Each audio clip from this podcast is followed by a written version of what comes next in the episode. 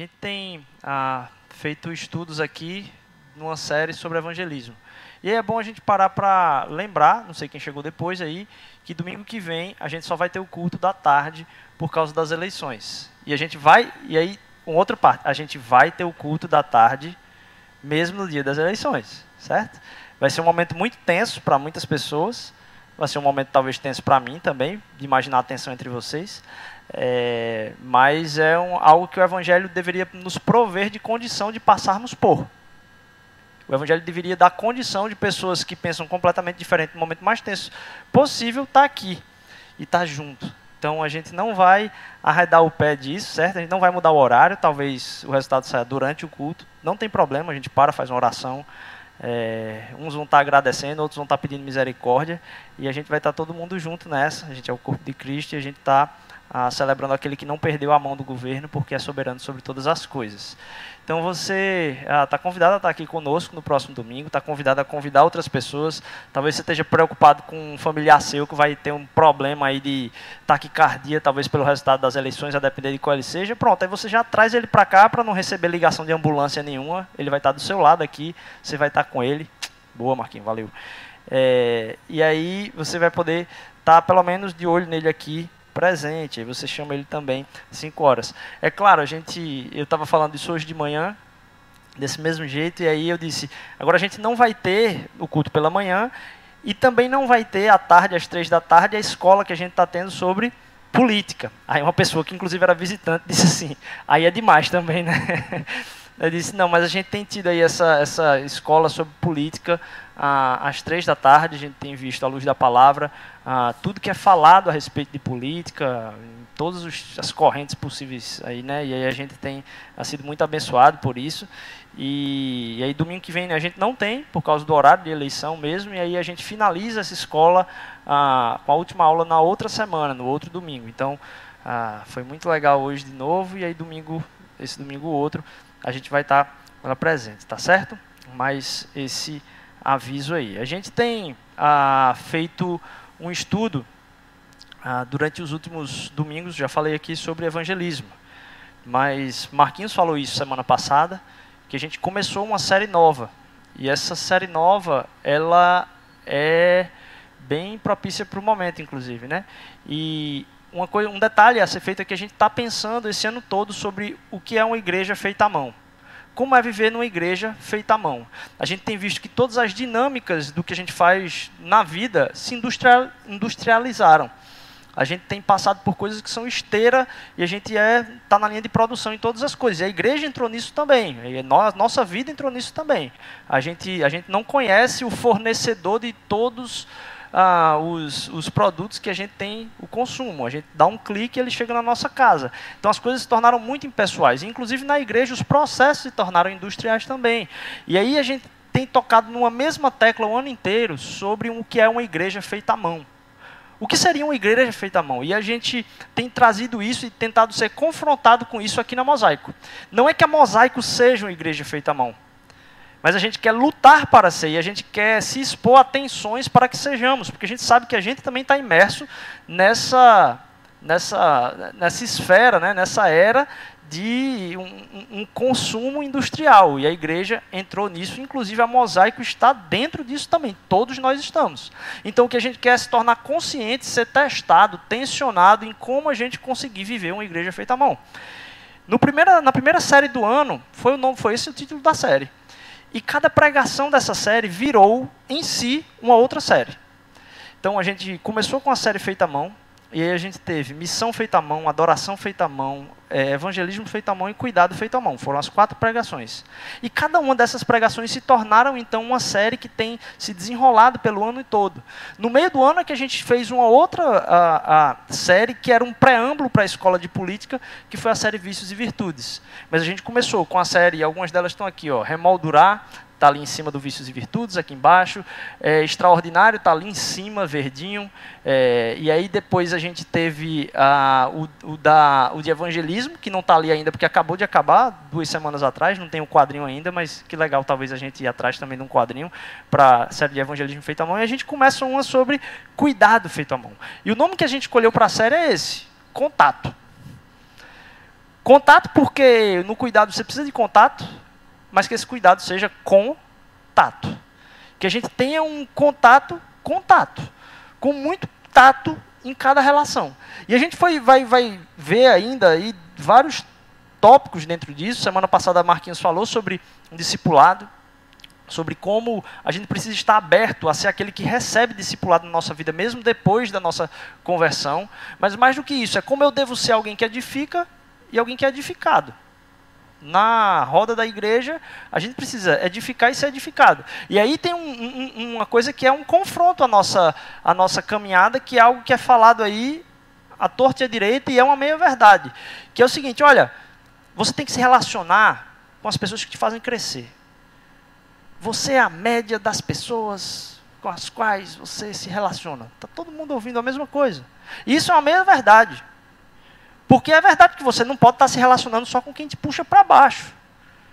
Mas se a gente, no cristianismo, a gente, na caminhada com Cristo, a gente ah, se relaciona edificando um ao outro, então eu me relaciono com quem me edifica, eu busco pessoas que me edificam, mas eu também sou a pessoa que edifica, e não estou isento disso em nenhuma relação, mesmo nas pessoas que me edificam.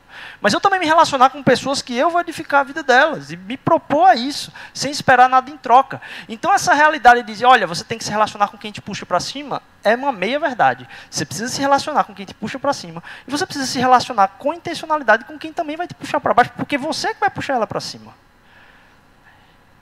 Então, essa caminhada de discipulado, a gente está sempre nessa, nessa tensão o tempo todo. Uma hora Deus está usando a gente na vida do irmão, uma hora Deus está usando o irmão na nossa vida. E é o tempo inteiro. E hoje eu vou para um outro tópico, talvez um bem tenso, que é conflito.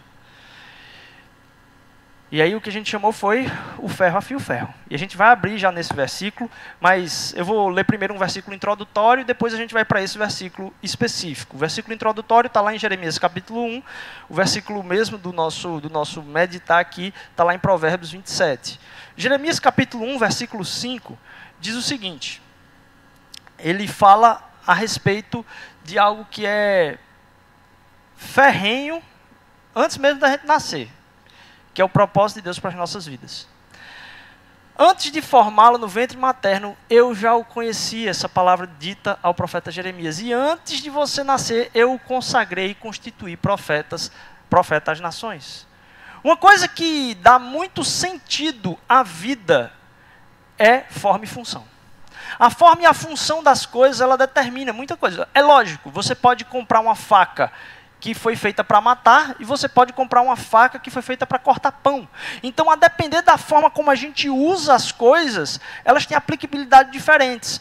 Porém, o que esse versículo nos lembra é que Deus estava manifestando ali sobre a vida de Jeremias uma verdade, que não é verdade só para a vida de Jeremias, é uma verdade sobre a vida de todas as pessoas. Deus não cria ninguém de sobra. Deus não cria ninguém dizendo, ah, esse aqui foi mais um, saiu, errei a mão, passou direto aqui. Não. Deus tem propósito desde antes, antes do ventre da nossa mãe sobre todas as nossas vidas. E a forma e a função são coisas que a gente precisa meditar sobre. Porque uma coisa tem uma forma porque ela tem uma função. O propósito que você tem na sua vida é determinado por quem te criou. E você pensar a respeito de por que você foi criado, para que você foi criado, é importante na medida que você ah, recebe ah, de Deus a sua vocação. Porque hoje a gente tem se acostumado a achar aplicabilidades.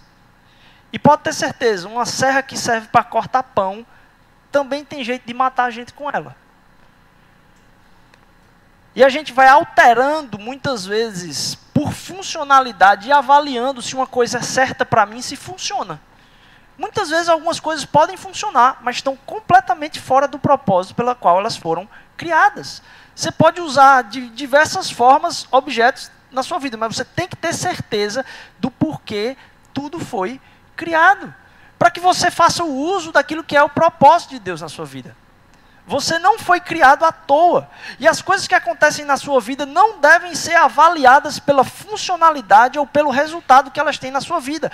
Coisas que estão dando muito certo podem estar te distanciando tanto de Deus quanto das pessoas que Deus quer que você se relacione.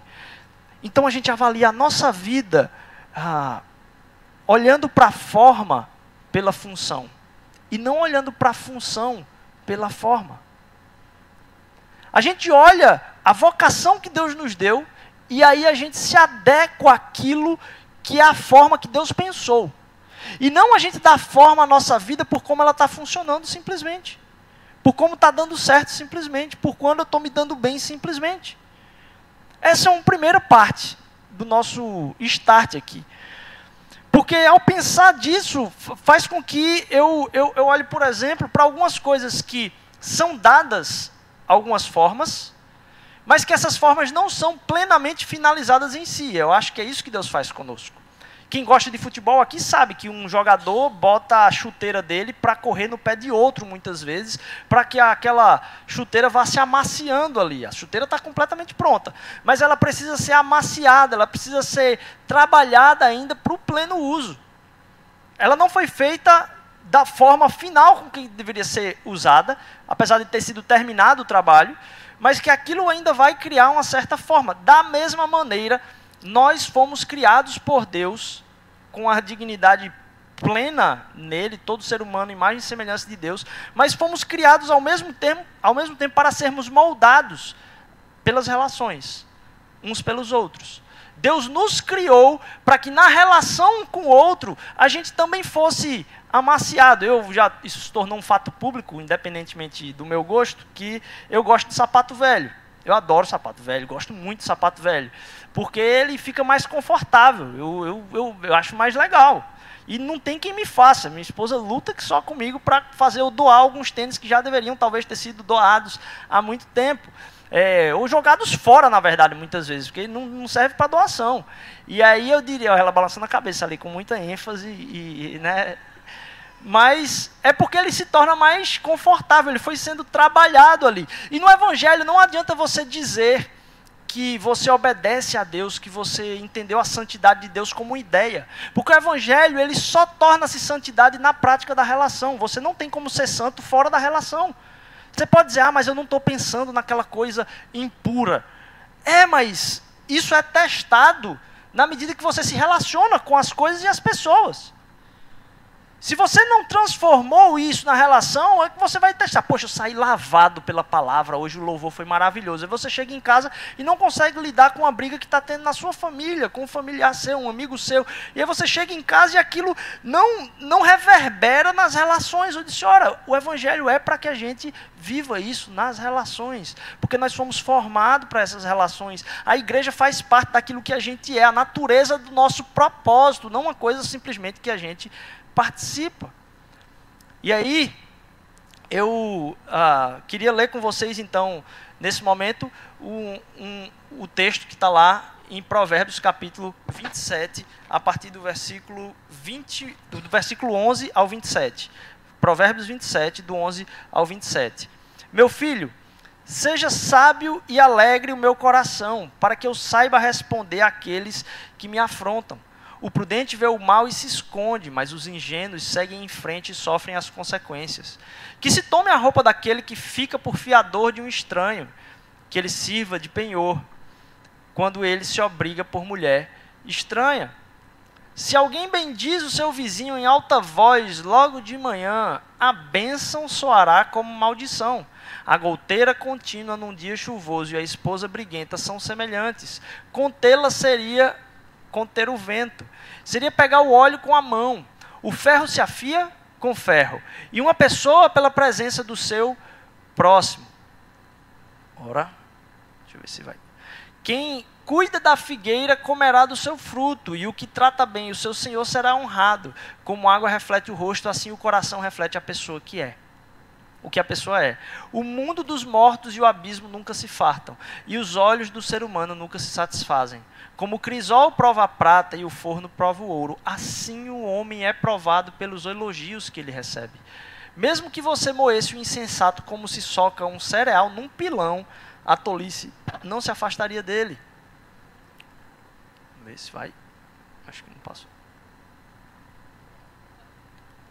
Olha, certo aqui. Procure conhecer o estado das suas ovelhas e cuide dos seus rebanhos, porque as riquezas não duram para sempre, nem a coroa de geração em geração. Quando o feno for removido aparecem os renovos e se recolheu o capim dos montes. Então os cordeiros lhe darão a lã para a roupa, os bodes serão vendidos para pagar o campo, e as cabras produzirão leite em abundância para alimentar você, alimentar sua casa e sustentar as suas servas. Vamos orar? Deus, obrigado por esse tempo, abençoa ainda a meditação nesse texto, nessa palavra, nos, nos ilumina, nos mostra como as águas mesmo, pela da tua palavra clara, Senhor Deus, e límpidas, o nosso próprio caráter, as nossas próprias imperfeições, através do teu evangelho. É o que eu te peço em nome de Jesus. Amém. Ao falar de conflitos, e essa semana, nossa, como é doloroso tratar conflitos. Essa semana eu fui me inventar de, de, de, de lidar com um, um conflito doloroso. Assim. Dentro da igreja você está lidando com conflito o tempo inteiro. Não tem uma semana que não seja uma realidade. Mas, por exemplo, essa semana eu fui tratar de conflitos que não são, não estão nem dentro da mosaico. Estão em lugares distintos de lugares diferentes do país, inclusive. E eu disse, eu fui colocado dentro de um negócio que eu precisava resolver, tirar satisfação de coisas que eu sabia que provavelmente ninguém iria fazê-lo. Me vi nisso. Nossa, lidar com esses momentos é muito tenso. Tem uma dor antes de você entrar nele. Porém, quando a gente entende que diante de Cristo Jesus, os conflitos eles não são um problema, os conflitos eles são uma oportunidade. E aí a figura para mim ficou clara de uma dessa diferença aqui que tem entre a cortina e a parede. Muitas vezes a gente pode pensar que o, o, os conflitos que surgem diante de nós são como muros que se levantam. E na verdade, o evangelho vem falar de conflitos como sendo uma oportunidade que a gente tem de conhecer muito mais o nosso pecado e ter muito mais relação com quem é, é a outra pessoa que está por trás daquilo do que está acontecendo naquele conflito. Deixa eu ver se eu consigo voltar aqui. E aí essa dinâmica da parede e da cortina precisa estar tá diante de nós o tempo inteiro. Porque os conflitos para o cristão são uma cortina e não são uma parede. Uma cortina que por detrás da cortina tem uma janela onde você consegue enxergar mais coisas que você tinha antes daquele conflito. Mais coisas a respeito de você e mais coisas a respeito do outro. E eu vou falar uma coisa aqui que talvez seja um pouco arriscada, principalmente nesse momento. Deixa eu dizer uma coisa para você. Se você sentasse com mais calma e mais aberto a entender o coração da outra pessoa que talvez não tenha tanta afinidade com você, você veria que aquilo que é falado como, é, é, vamos dizer assim, distinções completamente políticas, simplesmente, você veria que é completamente enganoso. Se você se dispusesse a sentar com uma pessoa que disse: Eu vou votar em Lula, não tenho que me faça é, mudar isso. Mas ao sentar com ela é, e você começa essa conversa, olha, é, e eu estou usando os argumentos mais comuns aqui, que, que, que, é, que ouço porque estou sentando com muita gente, certo? É, se você sentasse com uma pessoa e perguntasse assim, e você fosse votar em Bolsonaro, e você perguntasse assim, olha, meu amigo, me diz uma coisa, você acha que a vida das crianças elas tem valor mesmo quando elas ainda estão dentro do, da barriga da mãe? Você acha que todas as pessoas têm que jogar um bebê fora da barriga? A pessoa ia dizer não. Muito provavelmente a maior parte das pessoas. Se você sentasse com as pessoas e, e perguntasse assim: olha, você acha legal roubar? Você ia ver que com os seus familiares, com quem talvez você nem fala mais, você ia ver que ela não está dizendo, não, eu acho que tem que roubar, eu acho que as crianças têm que morrer, eu acho que todo mundo tem que ser aviltado, eu acho que a gente tem que censurar todo mundo. Você não vai encontrar isso do outro lado, na maior parte das pessoas. É lógico que tem os seus loucos em todos os lugares. Se você fosse sentar já agora de um outro lado, você que vota agora em Lula, certo? E você fosse sentar com uma pessoa que vota em Bolsonaro e fosse perguntar para ela assim: eu disse, olha, você acha que as pessoas que estão ah, sofrendo de fome nesse país têm que morrer de fome mesmo, e é para se estourar mesmo, se quebrar, que se exploda, os pobres têm que sofrer muito. É isso que você acredita? Você ia ver que ela não ia dizer isso. Se você conversasse com uma pessoa e você perguntasse para ela, você acha que ah, aquilo que é ah, a liberdade que a gente tem nesse momento, a gente tem que perder todas as liberdades, porque agora que tem que ser implantada a ditadura e não sei Você acha que é isso mesmo? Você vê que a pessoa não, não vai concordar com você do mesmo jeito. A gente está numa situação onde aquilo que a gente discorda em muito parte são as consequências do que o outro diz não perceber. A gente está discordando em muito na insensibilidade do outro. Você vota em quem você vota, mas você não está prestando atenção que se você votar isso, a consequência disso que vai acontecer com o país é isso, isso, isso, isso, isso, isso aqui. E aí o outro está dizendo a mesma coisa. Eu não vou votar em fulaninho porque se você votar em fulaninho, a consequência é isso, isso, isso, isso, isso. Mas se você for perguntar para o outro se ele concorda com essa consequência sua, que é um medo seu, muito provavelmente ele vai dizer que não. O outro, então, só é insensível a questões que para você têm consequências muito graves. E para ele, ele é insensível a ver que isso tem essas consequências. Dos dois lados. Certo? E eu não quero fazer juízo de valor aqui, eu só estou dizendo para você que se você sentasse com afinco de enxergar a misericórdia na vida das outras pessoas, você veria muito mais. E aí a gente está colocando agora que, essa eleição é o que está em jogo. Agora é a eleição mais difícil do Brasil. E eu disse, meu irmão, os problemas não vão mudar com essa eleição, não, me desculpe. Eles vão continuar do mesmo jeito. A gente serve um Deus que está no controle de todas as coisas. E se o Evangelho não é poderoso para fazer você amar o seu inimigo, isso que você disse é Evangelho, não é Evangelho. Se o Evangelho que você tem é para amar o seu amigo, me desculpe, o cara que você segue não é Jesus. E aí a gente está numa decisão onde vai ser chave, onde depois dessa decisão, o que, é que vai acontecer? A gente tem quase 50% do país e 50% do país se achando inimigo. Como é que uma nação prospera quando você vai para Conde da Boa Vista e num sinal estão se cruzando 50 e 50, onde você passa por um amigo e um inimigo, um amigo e um inimigo. Num país inteiro, isso não prospera. A raiz do evangelho não pode ser jogada no lixo por aquilo que a gente se diz mais útil, porque o que funciona não necessariamente é o que a gente tem que fazer. E eu acredito muito eu acredito muito. Me perdoe se você não gosta de ouvir isso aqui. Mas eu acredito que vai ter gente que vai votar em todo jeito aqui. Eu acredito que vai ter gente que vai orar. Dois, três dias antes, perguntar: Deus, é isso que eu tenho que fazer mesmo? E Deus vai dizer para a pessoa votar em um. Puf, a pessoa vai votar. Eu acredito que vai ter gente que vai orar, mesmo jeito. E Deus vai dizer para votar no outro. E vai ter gente que vai orar. E Deus vai dizer para fazer o nulo. Eu acredito em todos esses. Porque eu sei que o regular dessa nação não depende exclusivamente, não estou dizendo que não é importante. E a gente tem que fazer isso baseado em Deus. A gente tem que perguntar a Deus. E se sustentar do que Deus pediu que fizéssemos. E não fazer porque está desesperado que vai dar tudo errado. Não, não faça isso. Não faça isso. Confie em Cristo Jesus. Porque, independentemente do que acontecer, a igreja continuará sendo a luz do mundo. Não é o governo que continuará sendo a luz do mundo. A igreja continuará sendo oposição. Não é o governo que será oposição às trevas. A igreja continuará dando o caminho. Não é o governo que vai. O governo vai estar sendo amedrontado pela igreja, porque a igreja inspira mais em cumprir o propósito. E o governo vai ter que ir atrás da igreja. Esse deveria ser o papel da igreja. De estar mostrando o caminho pela luz de como as pessoas deveriam se relacionar e cobrando eles também, em qualquer situação. Ora, os conflitos são cortinas.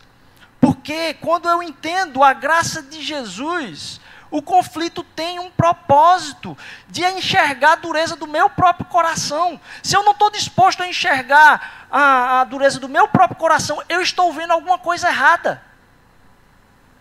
Veja só, na medida em que eu acho que o outro se torna um absurdo, quando o outro se torna um absurdo, eu estou vendo alguma coisa errada. Porque o maior absurdo é o meu pecado. Então, na medida que o outro se torna um absurdo tão grande para mim, eu preciso parar e entender que a graça do Senhor Jesus me alcançou. E a oração que ele pediu que eu fizesse foi: perdoa-me na medida que eu perdoo. Veja o tamanho do peso. E a gente enxergar isso em nós nos faz que agora, mesmo que depois da conversa com o, o maior inimigo seu, você continue achando, não, bicho, o cara é cabeça dura, ele é mau, é não sei o quê. pelo menos, talvez você conseguiu enxergar um centímetro que você não enxergava de misericórdia na relação com Ele. Então a cortina se abriu. E você enxergou um pedaço também daquilo que Deus estava mostrando a respeito do seu próprio coração. Conflitos são cortinas e não muros levantados. Aqui no texto que a gente leu em Provérbios, e eu gosto muito do livro de Provérbios, que parece que de um versículo para o outro ele sai saltando de tema. Ele fala sobre uma coisa no versículo, no outro ele já fala uma totalmente diferente. E eu tenho percebido que em Provérbios não é meio assim não. Se você gastar um tempo, e aí leva tempo mesmo, não dá para pegar de primeira. Você fica lendo, relendo, relendo. Hum, tem algumas coisas aí que parece ter um, um fio guiando tudo aí. Você percebe que ele está falando aqui, ó, com ferro a fio ferro.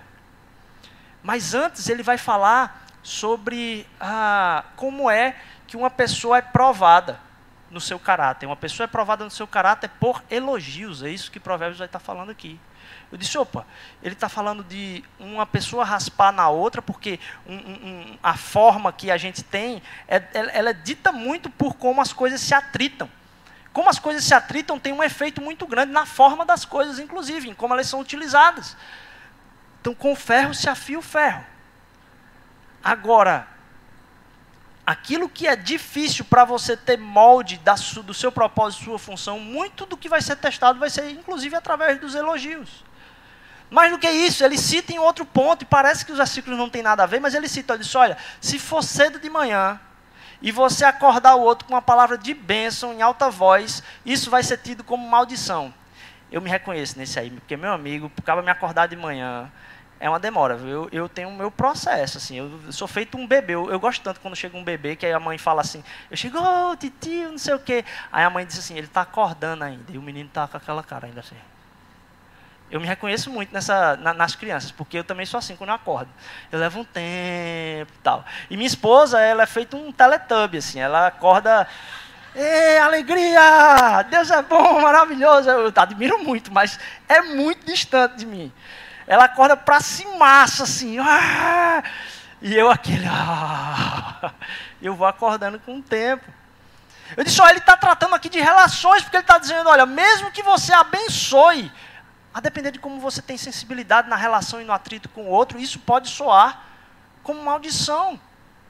E você tem que se ligar nisso. Você tem que perceber isso. E aí, a gente entender que esses atritos, essas relações são ah, necessárias para o convívio. Deus, Deus planejou que na nossa forma nós fôssemos amoldados uns aos outros, colocados diante uns dos outros, para sermos testados em relação a cada uma dessas coisas. Não só como uma.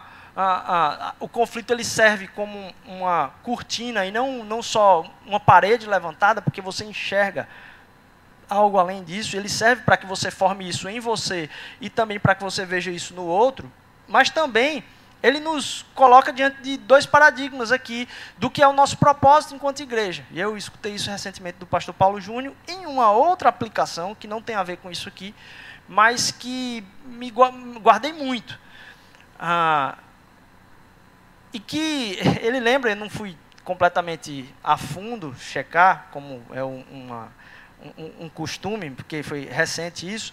É, mas ele fala o seguinte, ele disse, olha, inclusive a primeira vez que se usou plenamente, assim, biblicamente, a tijolo ao invés de pedra, foi em Babel.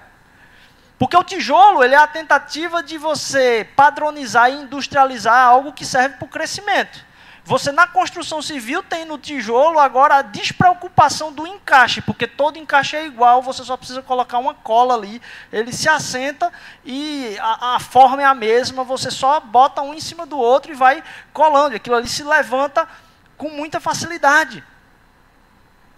Mas isso deixa de fazer parte do processo de construção o molde específico de cada coisa do jeito que ela é. Então, no caminho industrial, a gente cria um certo tipo de padrão e quer que todo mundo se, se comporte daquela maneira. E isso é um risco muito grande, principalmente para a igreja. Porque muitas das igrejas sofrem muito com essa questão do conflito, porque acham que o conflito é um problema. Que o conflito vai trazer. Não, o conflito é uma oportunidade de ser gerado no meio de nós revelação de restauração. Sempre. Sempre quando eu vou tratar assim, que eu estou pegando a, a, a, pessoas que de, de, realmente assim tiveram alguma coisa que precisa, a gente precisa resolver, a gente senta numa mesa e eu sempre falo no começo da conversa, eu disse, ó, vê só, aqui é o lugar onde a gente pode trocar treta. A igreja tem que ser um lugar onde tem que ter treta o tempo todo, porque aqui é um lugar seguro para ter treta, porque está a garantia da relação. Se tem a garantia da relação, o evangelho imperar nessa, né, nessa dinâmica aqui, poxa, não tem como dar errado. Agora, se o evangelho não imperar nessa, nessa, nessa relação, aí, poxa, a gente vai ver no caminho o que é que precisa ser restaurado ainda. Porque ainda que não se resolva, você tem um olhar sobre, de misericórdia sobre em que ponto da caminhada cristã cada um está e a gente vai caminhando junto do mesmo jeito. Não tem errada.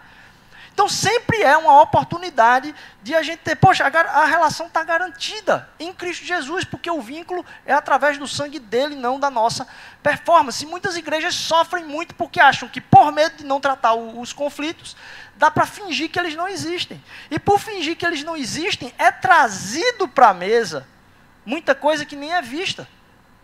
Isso diz, nossa, como é difícil conversar isso com a outras pessoas de outras realidades. É, e falar a respeito do propósito de vivenciar isso dentro de igreja e as pessoas te tratarem como utopia. Olha, conversar com outras lideranças e ver isso, a pessoa dizer, não, isso que tu está falando é utopia. Eu disse, não, cara. Senão a gente vai estar tá brincando de igreja. Igreja é para isso, é a garantia de que isso vai dar certo. Por quê? Diferentemente da construção dos tijolos, e aí vale aqui um, um, um parêntese, não sei se vocês. É, é muito mais comum você ter uma construção em pedra que dura muito mais. Pega as ruas, os castelos, e você vê que fica intacto o negócio. Mas ali para construir, meu amigo, é uma pedrinha que você tem que encaixar e virar, e você vai aos pouquinhos colocando até ter a forma. Às vezes até umas pancadinhas para a pedra entrar ali, mas cada uma vai se amoldando aquilo que precisa ser feito. Da mesma forma, as relações nos colocam no devido lugar onde Deus nos colocou. Para sempre, porque aquilo que acontece num conflito está forjando o que Deus quer que forje em nós. Não é simplesmente no outro.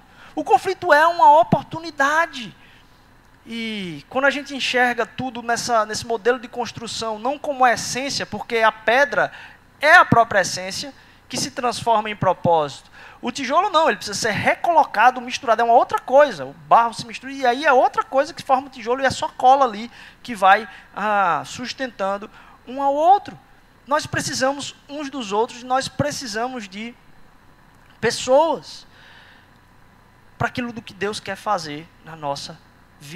A gente vai precisar disso até o fim da nossa vida. E o fato de lidar com esses conflitos é natural à nossa caminhada. Naturalmente, o atrito entre duas coisas muitas vezes faz elas se desgastarem. E o tempo de vida de, alguma, de algumas coisas está vinculado a isso também. Porque não é qualquer tipo de atrito. E para que isso aconteça dentro ah, do ambiente de irmãos, de igreja, é, é, a gente entender, primeiro, a gente viu, poxa, estar em comunidade é parte do propósito de Deus para as nossas vidas. Mas entender o que é estar em comunidade é importantíssimo. Porque estar na igreja é importantíssimo, mas o que é estar na igreja? Porque talvez a sua experiência seja muito desafiadora do passado que você teve em alguma igreja, ou até mesmo aqui na igreja. E aí eu não, não preciso é, é, ter papa na língua para falar, porque eu já conversei com muitos de vocês e sei da história de muitos de vocês e como foi desafiador por aquilo que foi ah, passado. Então não é qualquer tipo de atrito, não é isso que eu estou falando. Porque não é qualquer tipo de atrito que é positivo. Eu mesmo, quando vou comprar, eu não estou achando meu celular agora nesse momento, mas quando eu vou comprar um, um celular novo, eu preciso comprar junto com ele uma capinha. Está aí atrás, né? Boa, já, já pelo menos não está perdido. É, eu vou comprar uma capinha que eu gasto na capinha. E eu pergunto para o vendedor, ele disse, não, essa da... não, cara, você não está entendendo. Porque na calçada, o celular vai cair provavelmente. Então eu tenho que investir numa capinha valendo assim para o celular. Não dá para ser aquela capinha que ainda vai ficar bonitinha o celular. Então não posso nem muito escolher cor, não posso do celular porque ele tem que vir com uma capa que seja forte. E aí é, uma coisa que a gente precisa entender é que pancada também é atrito. Mas não é desse atrito que a gente está falando aqui. Não é do atrito que a gente vem simplesmente de um choque, mas é de relação. É um, um atrito de, de você entender que há, está havendo ali uma, um reposicionamento da sua vida em relação à vida do outro. Da mesma forma que nem todo atrito é positivo, porque o atrito ele forma a, a peça, né, com o ferro que você consegue afiar para um propósito ferro, não é todo tipo de relação na igreja, toda forma que isso acontece que é benéfico, até porque a forma como a gente enxerga a igreja muitas vezes está errada. A gente pode imaginar que a igreja é uma coisa que acontece fora de nós. É uma coisa que, que é, é, vamos dizer assim, um lugar onde você escolhe ir, um lugar onde você escolhe participar. E a igreja se torna uma programação de domingo. A igreja se torna uma programação na semana. E a igreja não é uma programação na semana. Se a igreja é parte daquilo que é o propósito do qual eu fui criado, eu começo a entender a igreja de maneira completamente diferente. E eu começo a, inclusive, ver o lugar da igreja na minha vida. Porque está perto de outras pessoas completamente diferentes, essas pedrinhas, quando vão se encaixando aí, vai ter atrito, não tem como.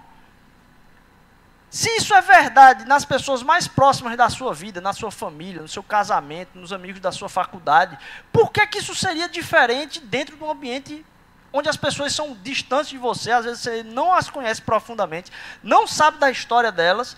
É óbvio que isso vai acontecer e muito, não tem como. Mas a gente entender que isso que está acontecendo ali não pode ser traduzido para como industrialmente tem sido dito para nós o que é a igreja. A igreja não é algo que está fora de nós. Deus nos criou para sermos parte do seu corpo. Não tem como você abandonar a natureza, porque você pode estar tá, ah, achando que está adorando a Deus, quando na verdade você está curtindo uma programação legal. E aí você começa a validar se você está. Não, eu estou participando de uma igreja. Se você está indo para uma igreja que tem uma programação legal. E aí você começa a avaliar a igreja e dizer, poxa, fez bem para o meu dia. Você volta para casa é, meu dia foi bom. E aí você decide se vai participar disso de novo. Se funcionou ou não funcionou. E não porque isso é parte da minha essência e meu propósito, ou não é parte da minha essência e meu propósito. A participação na igreja não é algo que eu escolho a partir de uma avaliação se aquilo é uma programação legal para o meu domingo ou não. Cara, está cansado. Cara, não é sobre isso. Não é uma coisa que está externa a você, é parte de você. Então, checar a relação com a igreja, como a gente se propõe a, a, a, a, a se relacionar com a igreja, e como a igreja tem erroneamente, inclusive, perpetrado isso na vida dos irmãos, é, é necessário demais. Então a gente vem para cá não para saber se a programação foi legal, mas porque faz parte da natureza de cada um aqui.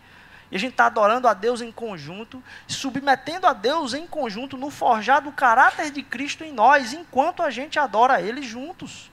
E então, em adorando Ele juntos e Deus moldando isso em nós, submetemos a isso que é parte da nossa natureza, nós saímos enviados como Cristos também ao mundo. Aqueles que são ungidos para curar aqueles que são ungidos para, no meio de dificuldades e conflitos lá fora, serem peças de transformação. Isso é intrínseco aos seus propósitos. O seu propósito, dentro dele está, inclusive, as brigas, os conflitos. E a gente está aberto a ouvir, é necessário. Ora, é, a gente tem pessoas de diversas formas, assim, eu já fico é, treinando o meu coração, porque eu às vezes respondo muito rápido, então eu fico treinado, porque vocês não têm ideia, a gente escuta de tudo na igreja, das coisas mais normais e racionais às coisas mais loucas. E às vezes é louca da cabeça não de uma pessoa que eu discordo, uma pessoa que tem um CID mesmo, tem um, um nome de uma doença que a pessoa realmente tem problema mental. Então, mesmo quando eu vou ali ouvir de uma pessoa como essa, e eu sei que a pessoa não tem muita conexão com a relação das ideias, e essa pessoa me para no corredor, eu digo assim, meu irmão, Jesus, será que tem alguma coisa aqui que o Senhor quer derramar sobre a minha vida? Usa aqui, de alguma forma. Porque uma das coisas que tem facilitado isso é porque eu comecei a, a olhar para mim como sendo o pior dos pecadores. Então, se alguém vem me confrontar, se Shailon chega para mim e diz, Rodrigo, tu é isso, isso, é mesmo, não sabe metade da história. E isso tem facilitado, inclusive, eu não dar essa resposta rápida que eu tenho ímpeto de dar. De eu não voltar para Shailon, que eu já fiz muitas vezes. E dizer assim, eu acho que tu está totalmente errado, cara.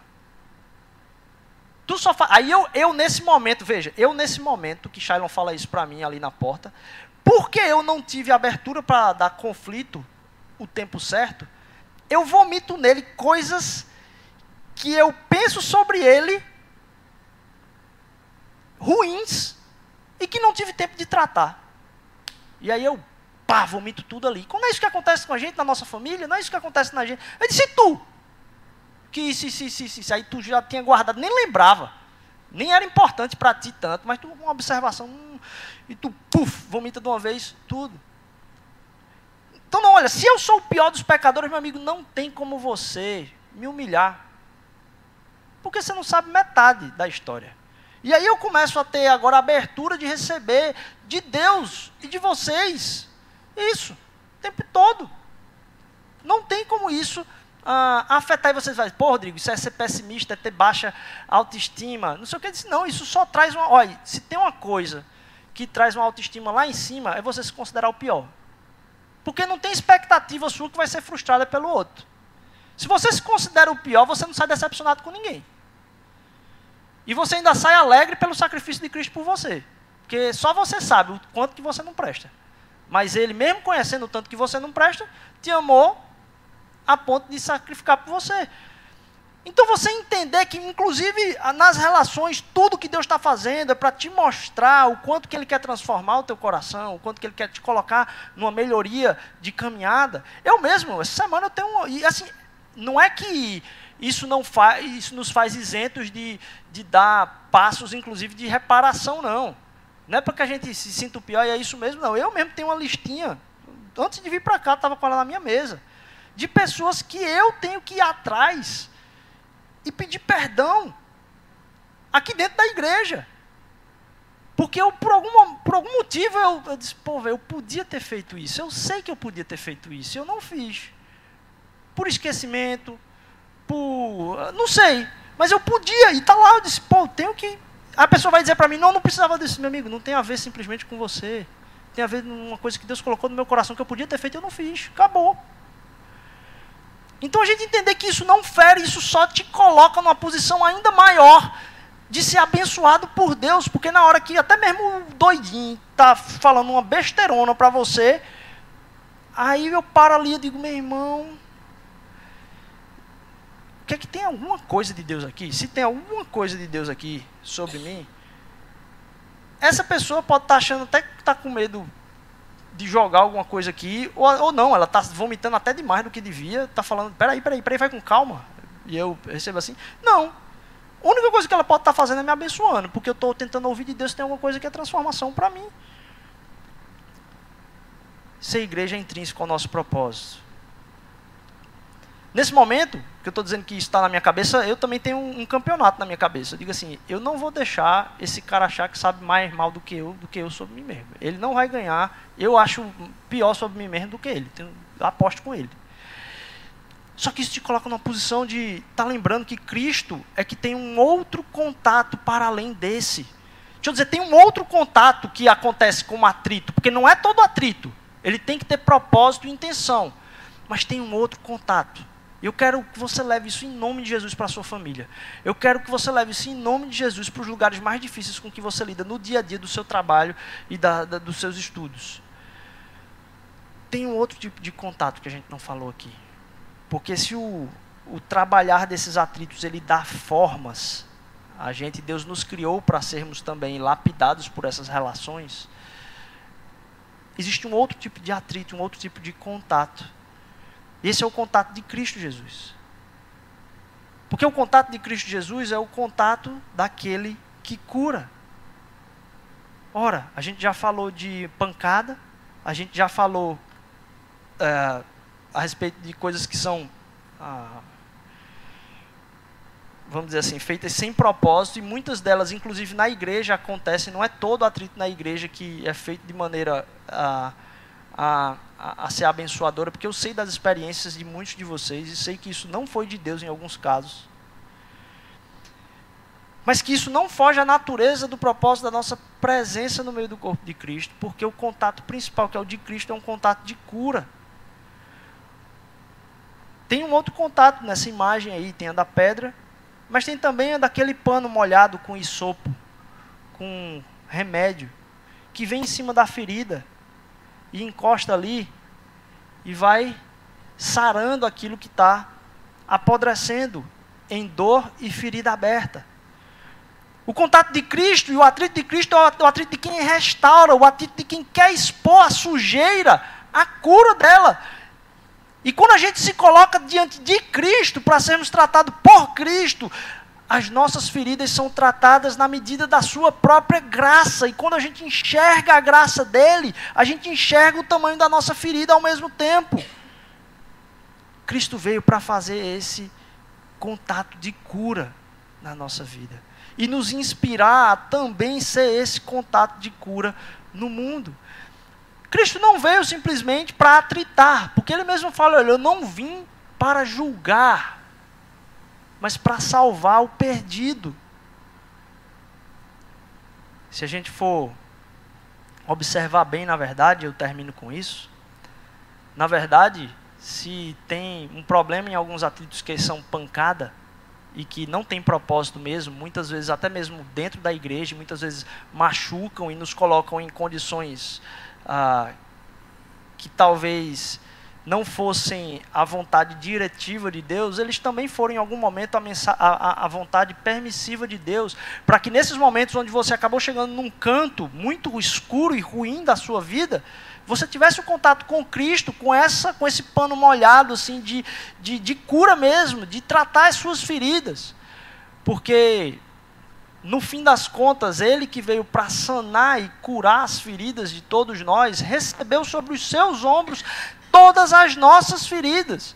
Eu me lembro que quando eu assisti aquele filme na adolescência do Mel Gibson lá sobre a paixão de Cristo, algumas pessoas falavam: "Eita, peraí, será que foi assim? Olha, eu acho que aquilo ali não tem como expressar. Tudo que você expressar o sofrimento de Cristo Jesus é pouco para aquilo que realmente aconteceu, porque ultrapassa a parte física.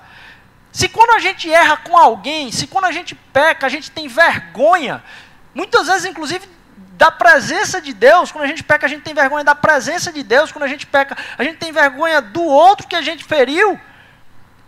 Imagine Cristo Jesus, aquele que é um com o Pai, receber sobre os seus ombros a nossa vergonha, a nossa culpa, as nossas feridas diante do seu próprio Pai. Enxergar isso no distanciamento dos olhos e serem cegados da presença de Deus ao seu lado, a ponto dele dizer: Pai, por que me abandonaste? Esse peso não tem como você retratar em cinema nenhum. E você olhar para que aquele que veio para trazer o contato de cura, receber em si, ao invés desse panozinho que tem o contato para tratar a ferida, receber o pano com vinagre, para que ardesse as suas dores, que nunca mereceu. Aquele que veio para, ao invés de julgar, dar pancada, na verdade recebeu tudo aquilo que era pancada, até o sangue. Aquele que no fim de tudo foi varado com uma lança. E através da vida dele a gente recebe misericórdia. E através do contato dele a gente recebe graça. Através do contato dele a gente começa a ver as pessoas com a mesma graça, porque quem sou eu para enxergar no outro algo diferente? Que a nossa semana, que a nossa vida possa ser daquele que está o tempo todo com o braço estendido e o, o cuidado de Jesus e a cura de Jesus está tra tratando o tempo todo uma ferida nossa, alguma coisa em nós, algum pecado nosso, a ponto que nossos pecados são expostos. E não é que eles, ah, a mensagem de Deus te ama, simplesmente, não, o meu pecado é horrível, o meu pecado me distancia de Deus, o meu pecado me coloca em tempo de vergonha. Mas Cristo Jesus recebe essas feridas em mim com a cura e com o cuidado. E na medida que Ele recebe a minha ansiedade, a minha angústia, a minha dúvida, com a cura, e o cuidado, eu sou colocado na presença daquele do qual eu não preciso ter vergonha, apesar dos meus próprios erros. De novo, não é qualquer atrito, ah, não é qualquer lixar que é um afiar de alguma coisa. Existem coisas que acontecem sem propósito.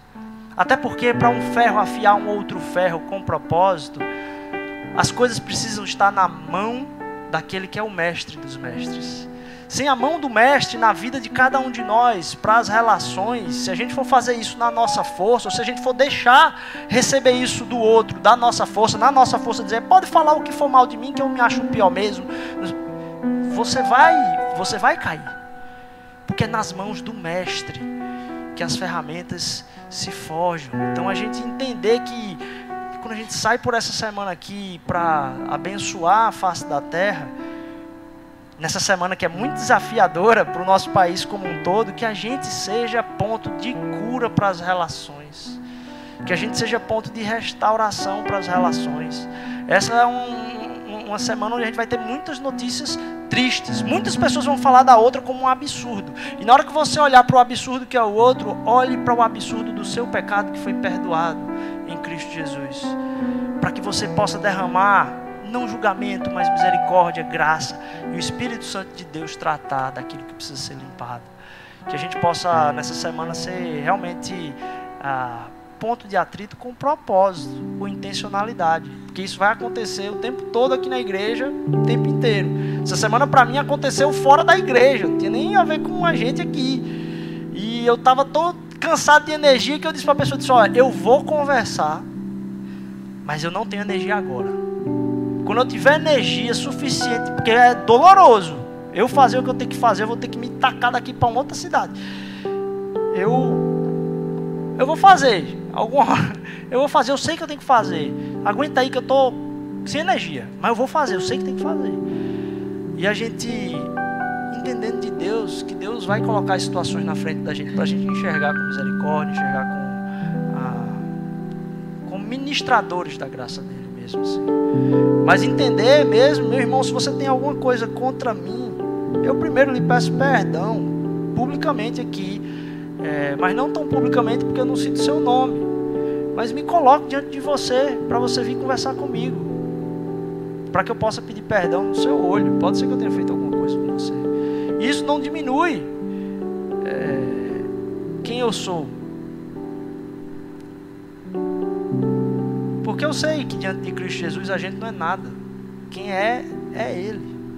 E eu posso, diante de Cristo Jesus, também receber dele o poder para o perdão. Eu não tenho esse poder. Eu não tenho o poder de revigorar em mim condições de tratar com ninguém. Mas quando a gente se submete a Jesus, isso não é uma coisa que eu tenho que fazer, isso é a coisa que eu sou. Eu não vou para a igreja porque eu tenho que participar de uma programação no domingo. Eu disse, eu vou, eu tenho que ir para lá. Eu, quem eu sou? Se é legal, se não é legal, é quem eu sou. Eu estou com os irmãos. E que a gente se submeta à ministração de Cristo e do Evangelho no meio disso tudo. Que a gente levante a nossa voz, porque muitas vezes a, a gente peca justamente por em conflitos e atritos desses, não dizer tudo que a gente sabe que devia dizer. E às vezes a gente tem que ter sabedoria, às vezes a gente pergunta, pode perguntar para algum irmão. Eu disse, cara, eu não falei tudo que eu devia ter falado. Mas eu não quero chegar vomitando em cima. Aí você diz, ora por mim, tu acha que eu quero dizer isso, tu acha que é legal? Pô, então vai lá, termina de falar mesmo. Chama outra pessoa, fala tudo. E Deus vai curar. Não tem pressa. Não tem pressa. Porque às vezes a gente quer que se resolva todas as coisas numa conversa. Não resolve, não, nunca. Você conversa uma vez. E diz, Jesus, obrigado por hoje. Qual é o próximo passo? Ok. Tem eu tenho certeza que até o final da minha vida eu vou chegar lá pleno, Deus tendo feito tudo aquilo que devia ter feito na minha vida e não tendo resolvido 10% dos problemas que eu sei que eu preciso resolver. Eu vou chegar antes dos 10% de perfeição, muito antes dos 10%, porque se Deus quisesse mostrar tudo que tem de errado em mim, meu amigo, mas Deus vai fazer tudo aquilo que Ele deseja até o fim, até que tenha o plano perfeito sendo completo nele, a gente sendo restaurado nele, em tudo aquilo que é o seu propósito, até a perfeição em Cristo Jesus, porque aí então veremos face a face como Ele nos vê, e aí tudo que será ministrado será bênção, misericórdia, será a, o cuidado com a criação. Então que Deus possa nos usar com a criação aqui enquanto a gente sai essa semana. Vamos orar. Pedir que você fique de pé. Jesus.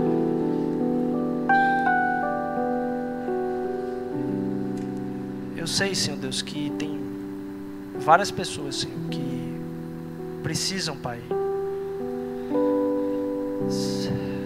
ouvir de nós, mas também tem muita coisa entalada na nossa garganta, Senhor Deus, que precisa ser lavada com a cura do Teu insumo, Senhor Deus. Por favor, vem derramar a Tua cura sobre as nossas feridas. Eu sei que a gente já foi muito ferido, Senhor Deus, em, em várias situações, Pai. Ó Senhor, como é doloroso pensar. Mas, Senhor Jesus, vem colocar diante de nós, Senhor Deus, a certeza que estamos seguros nos teus braços. A certeza, Senhor Deus, de que aquele que foi fiel até a cruz, Senhor Deus, até a morte, ressuscitou, Pai. Tem em sua origem aquele mesmo, Senhor Deus, que planejou os nossos propósitos antes mesmo de estarmos no ventre da nossa mãe. Nos ajuda, Senhor Deus, a entender que nessa vida nós vamos ser moldados, mas Tu não vais largar a mão, Senhor Deus. Tu não vais deixar a corda arrebentar, Senhor Jesus. Ela pode parecer estar quase partindo, Senhor Deus Tu sabes que esse ano eu tenho passado muitas vezes por isso também, Senhor. Nos ajuda a ter força em Ti, Senhor Jesus. Nos ajuda a ter força em Ti. Tu estás ao nosso lado o tempo inteiro. Nos ajuda a ver, a não entrar na Tua presença, Senhor Deus, porque Tu estás presente, Pai. A gente é que tem que realmente reconhecer a Tua presença perto de nós. Faz isso conosco, Senhor Deus percebemos que foi o nosso abandono que te deixou na cruz, Deus. Foi o nosso peso, o nosso pecado. Eu te peço em nome